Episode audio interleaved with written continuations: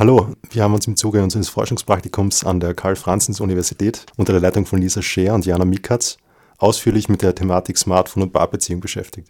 Wie sind wir darauf gekommen? Also, was war unser Ziel? Also, wir wollten äh, untersuchen, wie sich Internet- und Kommunikationstechnologie, insbesondere das Smartphone, auf die alltäglichen Handlungen bei jungen, erwachsenen, kinderlosen Paaren in Graz auswirkt. Ähm, es geht dabei also primär um den Einfluss von Technik auf soziale Beziehungen. Und was kann man unter junge Paare verstehen? In unserer Forschung besteht die Paarbeziehung aus einer monogamen Beziehung, bestehend aus zwei Personen. Dabei haben wir ein gleich- und fünf gegengeschlechtliche Paare befragt. Laut Definition sind junge Erwachsene zwischen 18 und 27 Jahre alt.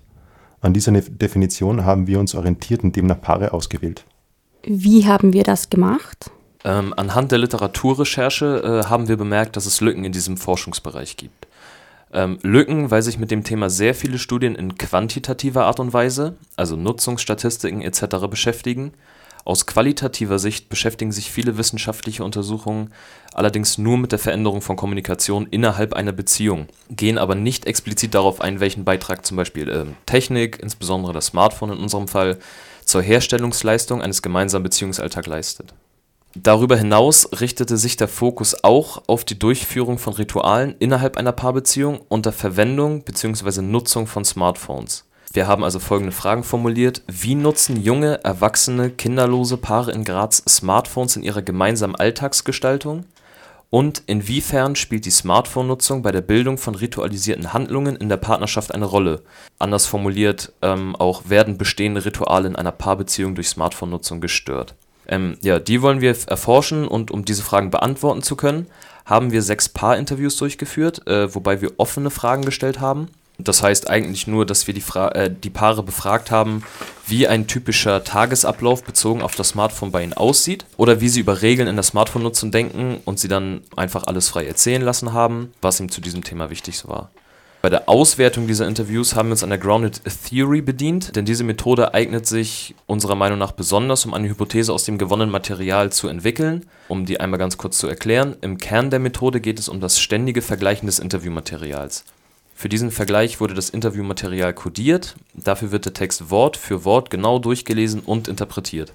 Dann werden Textstellen markiert und mit Begriffen, also unseren sogenannten Codes, bezeichnet. Das soll dahingehend für uns halt hilfreich sein. Es werden so wichtige Aspekte zu dem Thema systematisch aus dem Interviewmaterial herausgearbeitet. Ein Beispiel für so einen Code, damit sich die Zuhörerinnen und Zuhörer das vorstellen können, wäre zum Beispiel das Smartphone als Störfaktor. Dazu haben wir dann eine eigene Definition formuliert, ein sogenanntes Memo, in dem wir genau beschreiben, was mit dem Code gemeint ist. Äh, nach einem ersten Durchgang hat man dann eine große Menge an solchen Codes, die dann in weiteren Schritten weiter zusammengefasst werden und auch in Beziehungen gesetzt werden untereinander.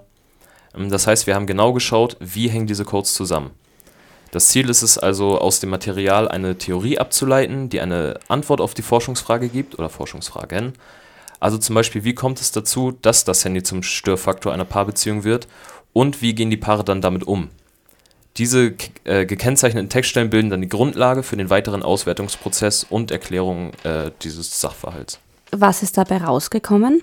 Also wir stellen unsere Ergebnisse in Form von Phänomenen dar. Phänomene heißt ja nichts anderes als beobachtete Sachverhalte, die wir mit unseren entwickelten Codes besser verstehen wollen.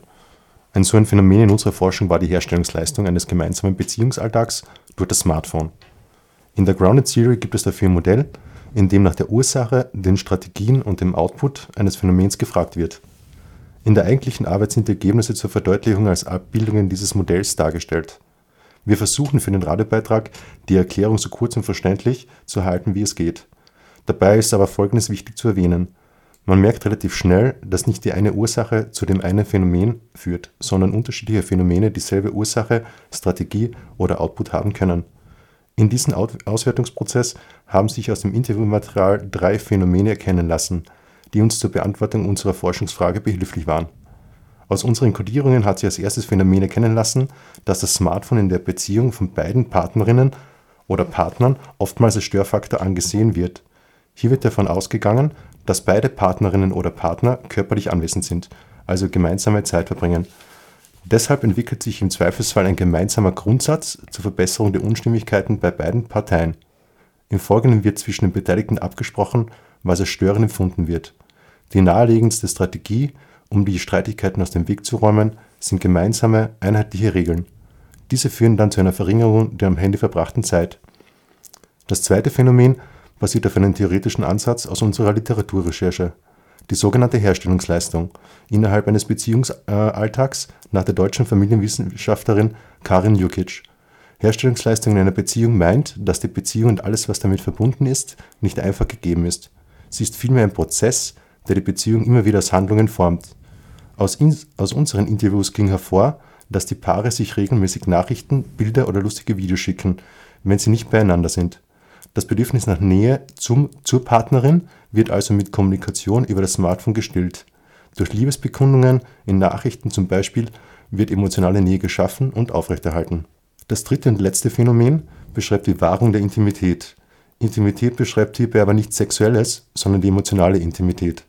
Auch hier wird wie beim ersten Phänomen vorausgesetzt, dass beide Personen Zeit miteinander verbringen wollen und körperlich anwesend sind.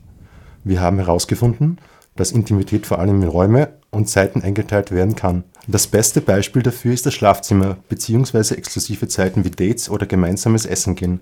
Im Laufe der Auswertung der Interviews hat die Analyse gezeigt, dass das Smartphone bewusst aus intimen Situationen und Räumen weggelassen wird. Viel konsequenter als beim Verbringen von gemeinsamer Zeit im Alltag. Das Interessante hierbei ist, dass dafür ein von vornherein gegebener Grundsatz zu beobachten ist, dass das Smartphone in solchen Momenten nicht genutzt wird. Es müssen also nicht erst Unstimmigkeiten auftreten und Regeln festgelegt werden, sondern die Bereitschaft beider Partnerinnen oder Partner zum Verzicht des Handys ist von sich aus größer. Abschließend kann man unsere Forschungsfragen also folgendermaßen beantworten. Das Smartphone trägt maßgeblich zur Herstellungsleistung innerhalb einer Paarbeziehung bei, indem es emotionale Nähe schafft und aufrechterhält. Beispielsweise kann die emotionale Nähe durch das Teilen von alltäglichen Erlebnissen in Form von Nachrichten oder Bildern entstehen. Es gibt dem Gegenüber das Gefühl, am Leben der anderen Person teilzuhaben, auch bei physischer Abwesenheit. Richtet man den Fokus auf Paarrituale, geht aus den erhobenen Daten hervor, dass das Smartphone in erster Linie als neutral bewertet werden kann. Einerseits wurde es bewusst weggelassen, um gewisse Rituale zu festigen. Dies manifestiert sich exemplarisch im Ausschalten des Smartphones, sobald man mit dem oder der Partnerin gemeinsam Zeit verbringt. Andererseits trägt die Nutzung des Smartphones aber auch zum Erhalt und Schaffung neuer Rituale bei, die laut Christine Dietmar, einer deutschen Medienwissenschaftlerin, unabdingbar für die Entwicklung und Aufrechterhaltung einer Beziehung sind.